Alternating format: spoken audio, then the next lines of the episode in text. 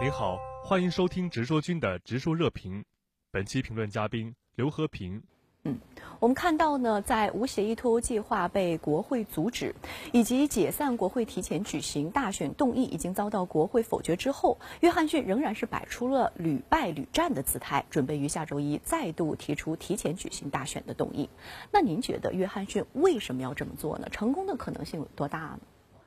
我认为约翰逊执意坚持解散国会、举行大选，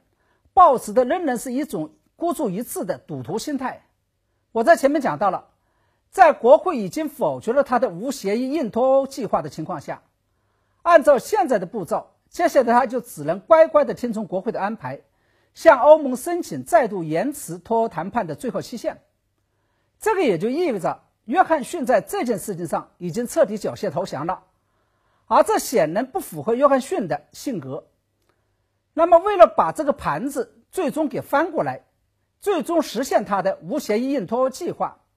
约翰逊唯一的办法就是把英国政坛的桌子给掀翻，重新举行大选。而且，这个大选必须要在十月十五号之前完成，因为假如在此之前举行了大选，并且保守党再度获得了大选的胜利，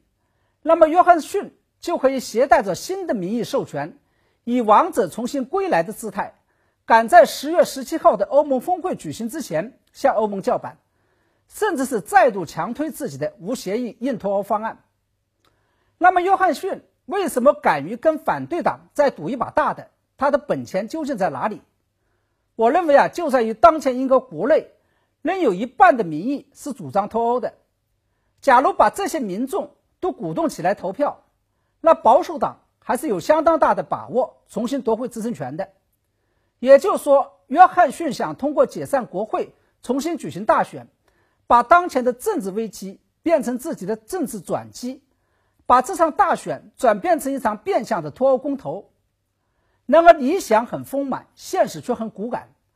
根据英国的规定，有关解散国会、提前举行大选的动议，必须要获得三分之二以上的赞成票通过。